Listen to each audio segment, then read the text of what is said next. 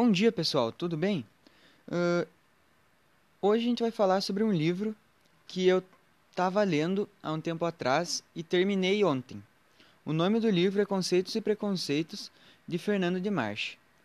Eu indico esse livro para todas as pessoas, independente da idade, porque ele conta a história de Fernando, desde a sua infância até a fase adulta, uh, contando sobre os primeiros, as primeiras namoradas, o primeiro emprego, seu filho. E esse livro é muito bom porque ele traz várias lembranças da nossa juventude. E garanto que para pessoas mais velhas que eu, vai trazer mais lembranças ainda.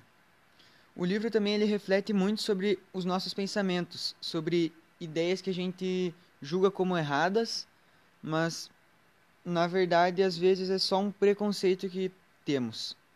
O livro ele também traz muitos ensinamentos de como podemos cuidar dos nossos filhos, do nosso casamento, da nossa vida.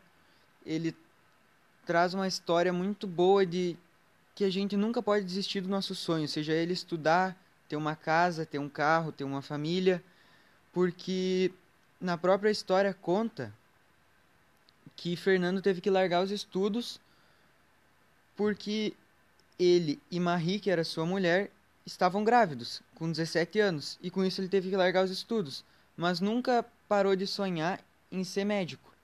E com os seus quase 40 anos de idade, ele começou a cursar medicina por conta do seu filho, que era paraplégico e havia superado todas as dores e preconceitos desse trauma.